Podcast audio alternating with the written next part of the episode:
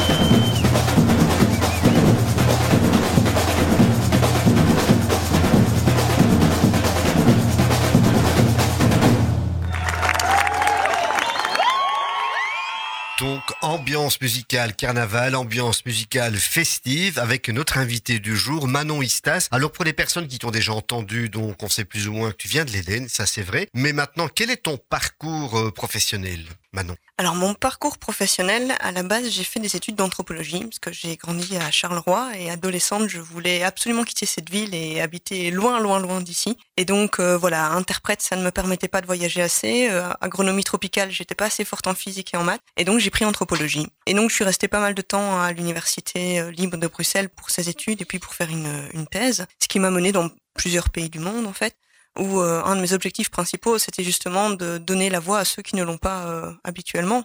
Donc euh, l'émission précédente, on parlait des rapports de domination homme-femme. voilà, moi, ma porte d'entrée, c'était d'autres formes de rapports de domination, et donc donner la, la voix à ceux qui ne l'ont pas habituellement. Et puis au bout de dix années à l'université, je commençais un peu à tourner en rond et à ne pas concevoir l'utilité de mon travail, puisque donner la voix à certaines personnes, c'est bien, mais les anthropologues ne sont pas les personnes qui sont les plus écoutées, les plus médiatisées au monde. Et donc, voilà, j'étais un peu en questionnement et au centre culturel de Charleroi, il y a un poste qui s'est libéré. Et donc euh, j'ai postulé, mais un peu juste pour me tester. J'avais jamais postulé en dehors du monde académique, donc je voulais voir ce que ça donnait. Et puis bah, finalement j'ai eu ce, poste donc euh, qui consiste principalement à s'intéresser au territoire de, de Charleroi pour euh, entre guillemets adapter au mieux la programmation du centre culturel aux spécificités du, du territoire et pour m'occuper d'un des axes de notre contrat programme donc qui est plutôt relatif aux utopies et transformations positives. Quelles sont ces particularités propres à Charleroi justement dans le paysage culturel ou qui fait que l'Éden s'y adapte?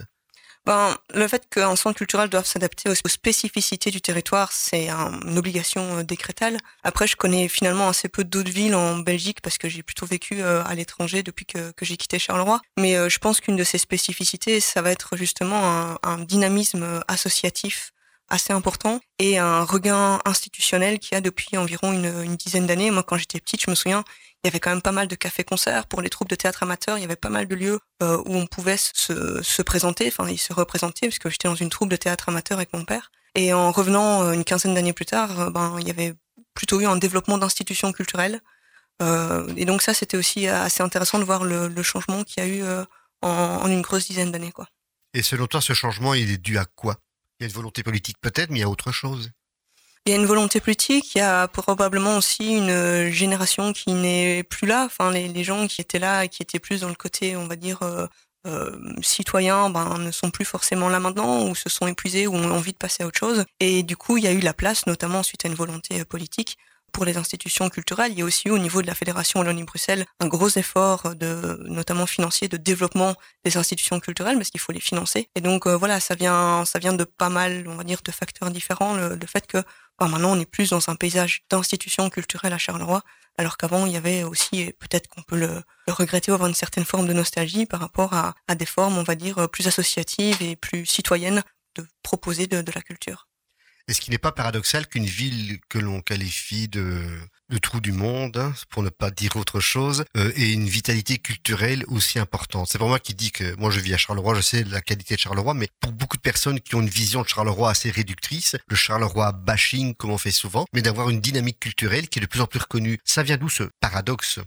Si on doit replacer ça dans un cadre plus large, c'est un peu, on va dire, euh, beaucoup de villes post-industrielles connaissent euh, cette histoire-là et ce développement-là. Donc, des villes qui ont connu un gros développement industriel, qui a ensuite euh, périclité, souvent à partir des années 60, 70, 80. Et bien ensuite, une manière de se lever ou de se relever, c'est justement de, promouvoir la, culture. Moi, j'aime bien comparer Saint-Étienne et Charleroi. Saint-Étienne en France, qui est aussi une ville qui a connu une trajectoire assez similaire et où en fait on connaît pas trop Saint-Étienne quand on n'y habite pas en fait il y a un dynamisme culturel et associatif euh, énorme et je pense que c'est un peu voilà le, fait que les, gens ben, sont fiers de leur ville, ont envie d'y vivre, ont envie d'y apporter un certain dynamisme et donc ben voilà il y a cette volonté de de porter en tout cas un certain dynamisme culturel. Ouais.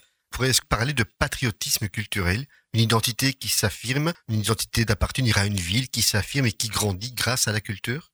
Probablement que oui. Après, ça dépend d'une ville à l'autre. Après, voilà, il y a, cette fameuse histoire autour du pays noir où il y a 20 ans, on n'était pas fier de dire pays noir et maintenant on, on l'est plutôt. Mais tout va dépendre, en fait. Je pense qu'il faut vraiment distinguer le côté, euh, on va dire, euh, ville créative et un peu ce que les, politiques essaient de, de, mettre en place pour à nouveau rendre les villes attractives. Et donc, il y a le côté euh, culturel qu'on va montrer au monde pour attirer des gens dans une ville. Et puis, il y a les cultures et les activités culturelles que les gens font et proposent au quotidien, qui sont plutôt du côté, on va dire, citoyen et associatif. Ces deux manières de faire la culture ne sont pas les mêmes et ne vont pas avoir les mêmes implications euh, identitaires ou patriotiques. Et bien justement, cette façon de faire de la culture avec des associations, l'Éden le réussit, je crois, brillamment. Ça fait quand même une quinzaine, vingtaine d'années que je suis dans le milieu culturel, si pas plus. Bernard également depuis une grosse dizaine d'années, je crois, sur Charleroi. Mais on constate, ben, le carnaval est justement un point qui a réussi à cristalliser ses activités citoyennes d'un côté et puis des éléments culturels de l'autre.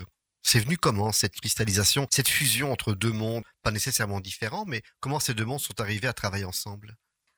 Excellente question. Là, je suis un peu rentrée dans la légende du coup, parce que je n'étais pas encore à l'Éden quand, ça s'est fait. Mais donc, l'histoire veut que, euh, au niveau du centre culturel qui a connu un regain aussi, un gros changement à partir du début des années 2010, il y avait l'envie de faire une parade citoyenne à Charleroi, un peu à l'inspiration de la Zineke parade euh, qui se fait à Bruxelles.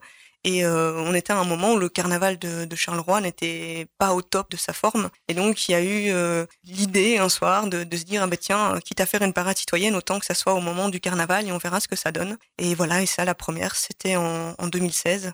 Et euh, depuis lors, ben, ça dure. Et justement, un petit exemple musical pour parler de cette alliance, cet alliage, on peut mettre les deux mots entre la culture et le carnaval, c'est la création d'un groupe musical qui s'appelle Urbanda.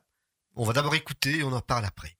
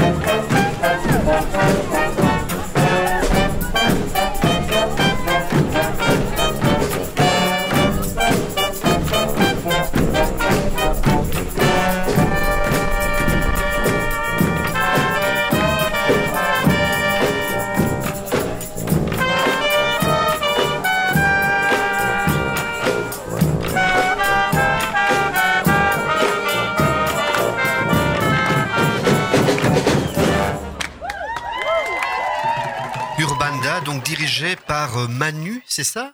Oui, c'est Manu Lurquin. Manu Lurquin, Manu voilà. Lurquin. Percussionniste à la base, mais excellent musicien. L'énergie qu'il peut insuffler au groupe est fantastique. Et toi, tu es arrivé comment dans ce groupe Urbanda Donc, euh, moi, j'ai suivi les cours de pratique de rythme du monde avec Manu dans différentes académies pendant pas mal d'années. Et puis, euh, mais comme Manon l'évoquait tout à l'heure, en 2016, euh, 2015, ils sont venus nous trouver conservatoire, je crois. Enfin, bref, on est venu nous trouver pour nous demander s'il était possible de créer une fanfare qui déambulerait dans la parade. Donc à la base, nous, on était euh, surtout avec des percussionnistes, mais pour rejoindre encore une fois une tendance euh, de, de cette parade avec euh, uniquement des instruments recyclés et transformés. La Donc, fanfare bidon? Non. Ah, Alors, il y avait, donc il y avait, oui, au départ il y avait la fanfare bidon avec les bidons, mais ça c'est uniquement de la percussion, donc sans parole.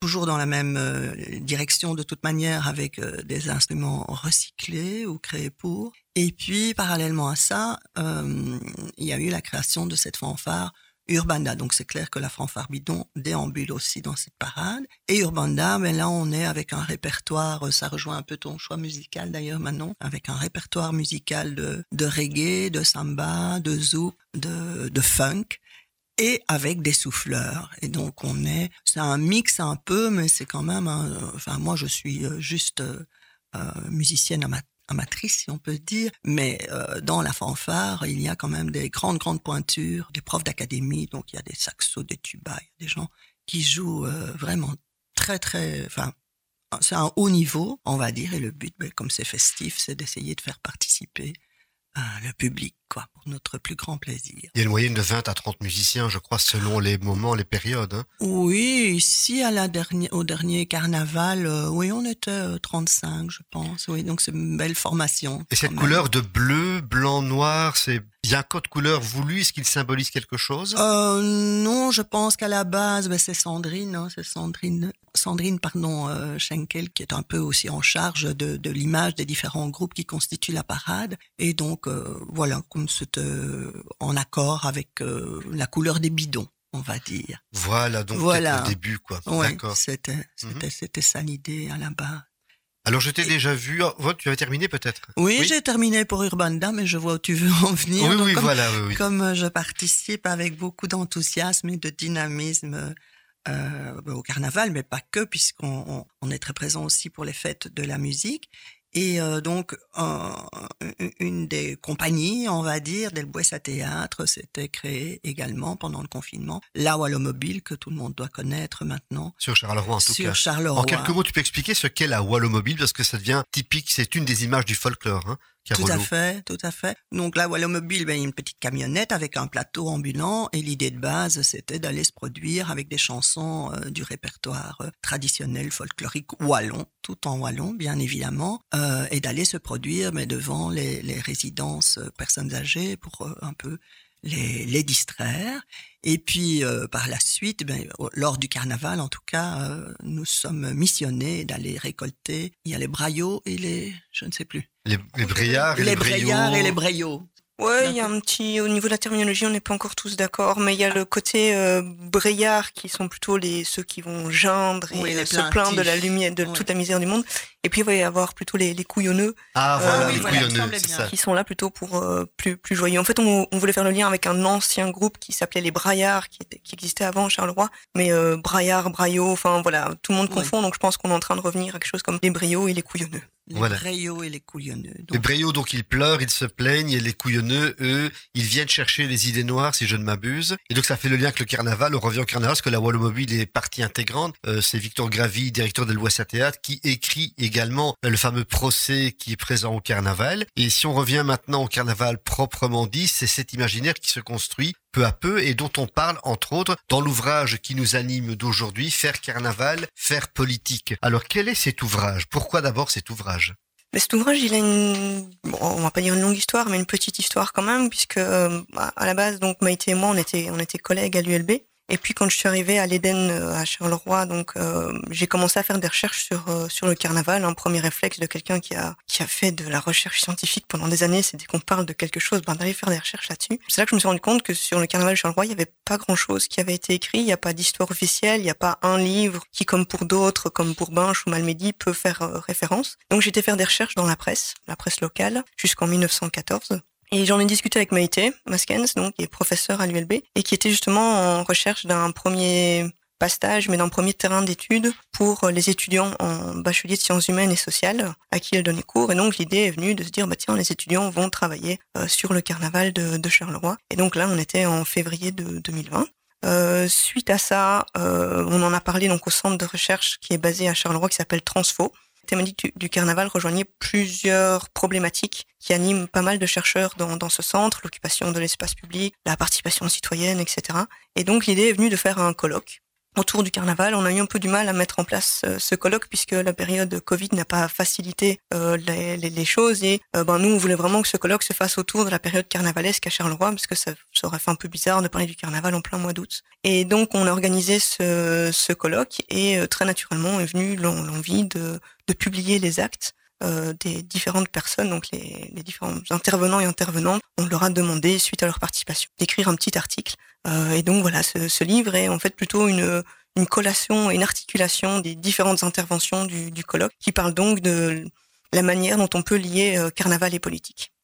Et qu'est-ce qui ressort de ce carnaval, de cette politique? Le lien qu'on peut faire à Charleroi entre carnaval et politique, ce serait lequel? Une volonté culturelle ou bien une volonté autre Je ne sais pas?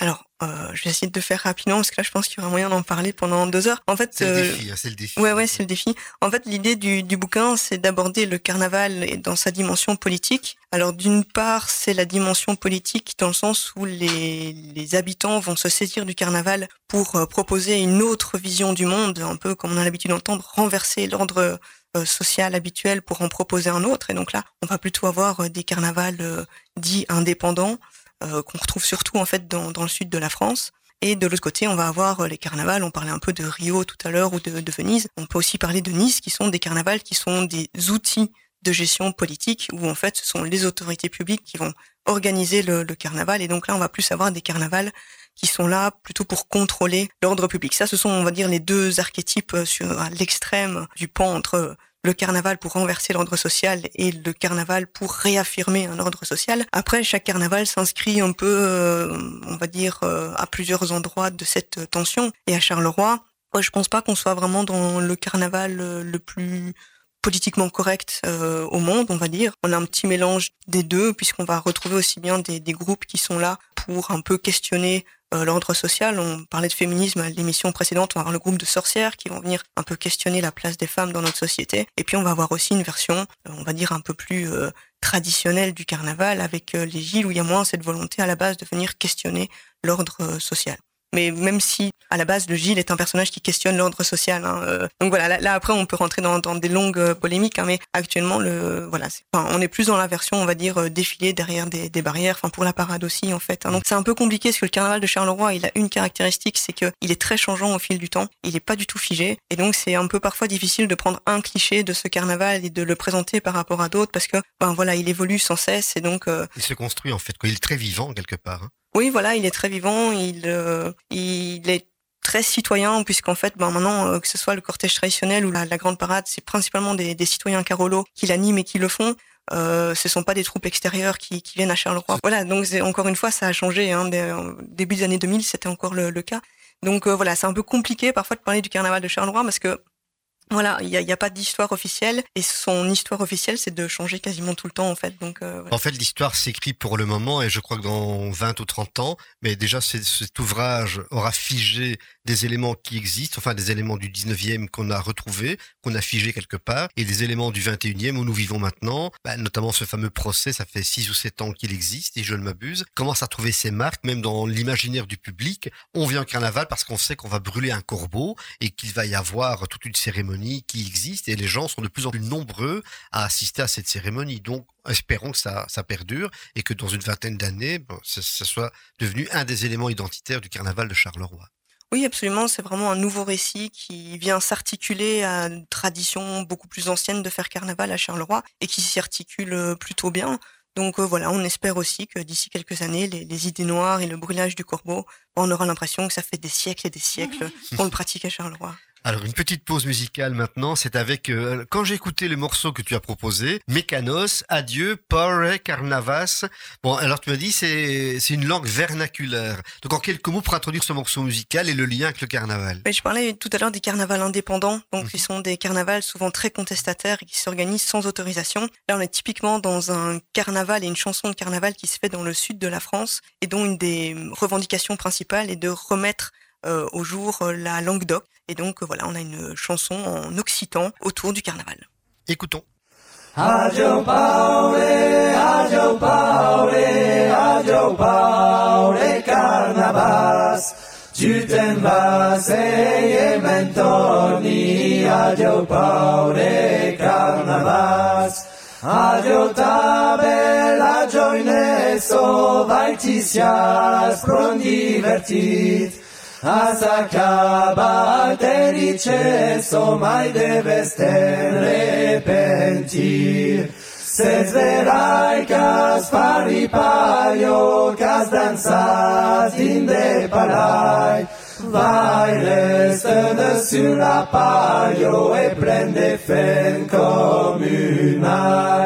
Adiotoke ti cialavo che oh, ti sia vista durar.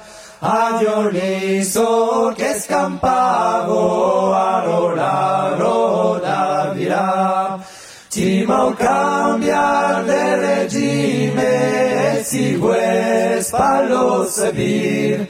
Per ti punir de ti crime, Maria sana ti shabir. Adio viei paine de vici, lucare messa di bat, es lo giorne la giustizi, adio te che vas crevar.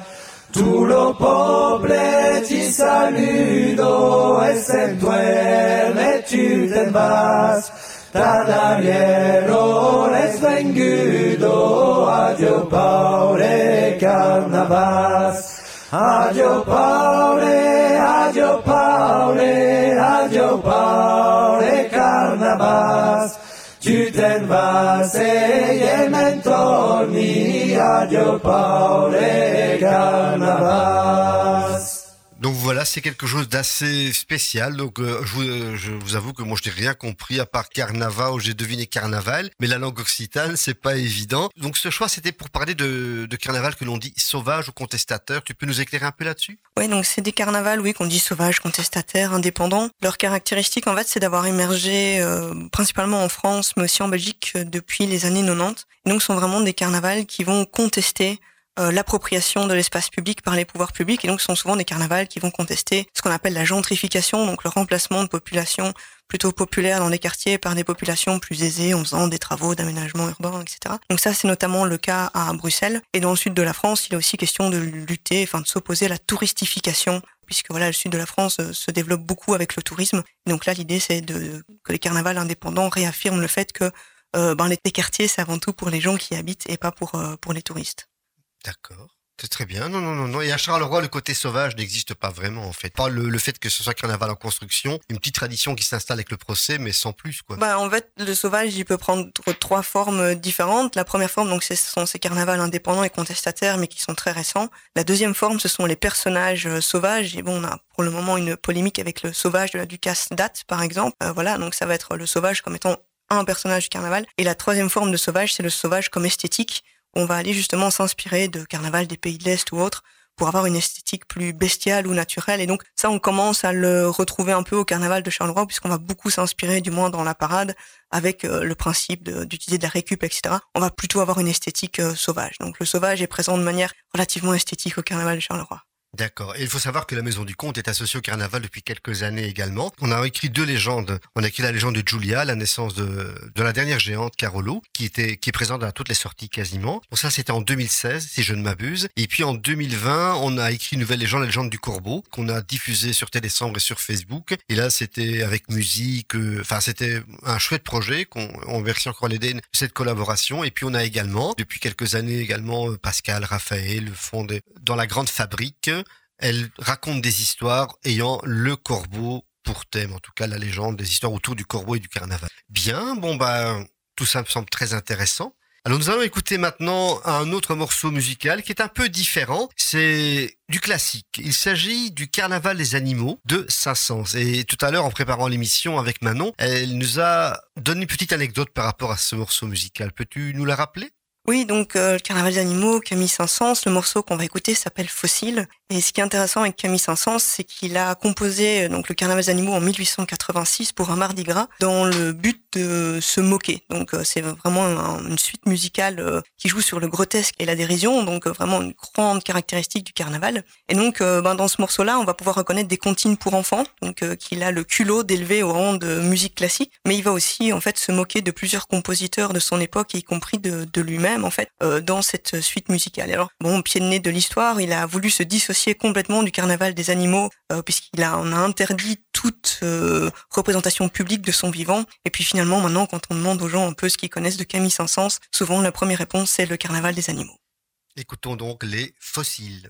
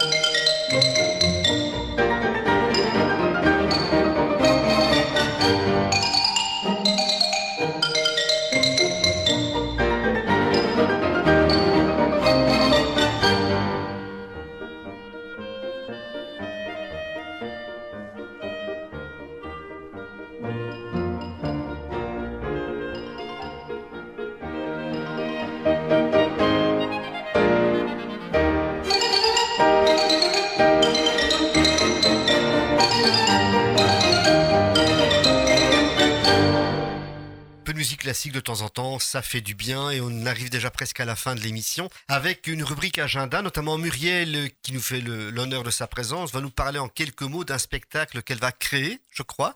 Une sorte de continuité de la conférence qu'elle a donnée à Charleroi il y a quelques semaines. Ici, il s'agit de coquinerie consentie. Ça se passera où et quand? C'est les 18 et 19 avril, deux soirs de suite au Théâtre de la Parole. Donc c'est un spectacle qui tourne depuis une petite année et qui mélange euh, bah, des savoirs froids autour du consentement. C'est quoi le consentement? Et euh, des contes coquins avec du consentement dedans. Waouh Ah, Ça promet d'être chaud et froid à la fois, mais ça peut être intéressant. Quoi. J'espère. Donc c'est à- mon ambition. le théâtre de la parole, pour ceux qui ne savent pas où ça se trouve, c'est à Bruxelles, c'est au Rouge Cloître, à Oderghem. à exactement.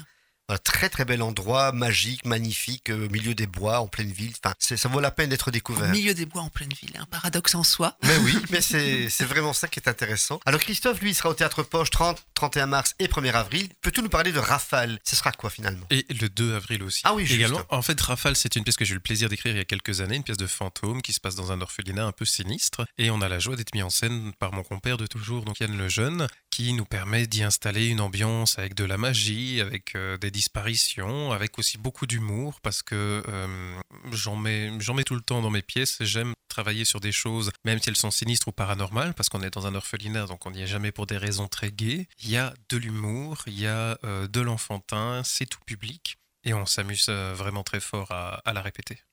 Très bien, donc je vous invite à venir voir ça au poche 30-31 mars, 1er avril et 2 avril. Et enfin, le 1er avril, ce n'est pas un poisson, ce sera une passion que l'on va partager avec Pascal. C'est passion d'humour. Passion d'avril. Passion d'avril, décidément. Il me semble que c'est Passion d'avril. Passion Il faudrait quand d'avril. même qu'on soit d'accord. C'est hein. bien ça, c'est mieux, Passion, quoi. Passion d'avril. Ce sont des contes d'humour et des contes coquins avec un brin de musique. Ça se passera au château de Trasdy, c'est un repas spectacle. Donc n'hésitez pas à également venir voir. Il y a de la place pour tout le monde. On peut aller voir des spectacles à Bruxelles, à Charleroi, à Trasny. Donc euh, n'hésitez pas à venir voir ce spectacle. Un repas aux saveurs du Sud et puis euh, des choses chaudes et froides également à déguster. T'aimes bien ça Moi j'aime bien, oui, ben, il faut savourer tout ça. Quoi. En tout cas, nous remercions Manon, Manon pour sa présence et pour tout cet éclairage, je vais dire, à la fois euh, ben, un peu philosophique, euh, scientifique et anthropologique. Alors Manon, si on devait te laisser le mot de la fin, F-I-N, qu'est-ce que tu nous dirais? Oh là là, bonne question. Euh, ben, c'est qu'il n'y en a pas, peut-être. euh, ben, en tout cas, par rapport au, folklore et au conte, euh, et au carnaval, surtout le lien entre carnaval et conte, je pense que l'histoire est en train de continuer à s'écrire. Et ben, je lui souhaite la vie la plus longue possible.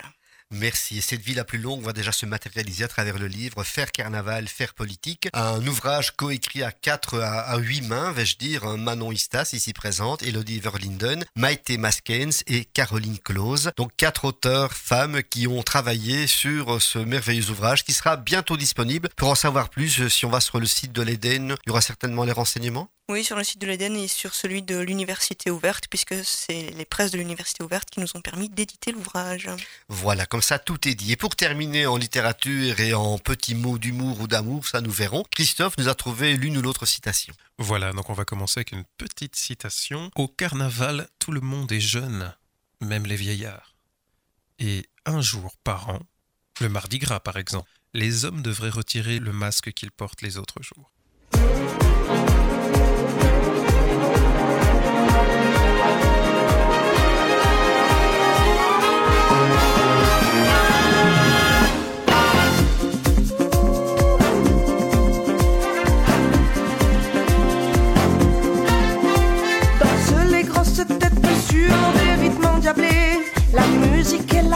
quoi de mieux pour rêver Les belles majorettes au mi-temps du défilé font tourner leurs baguettes et nous donnent envie de chanter.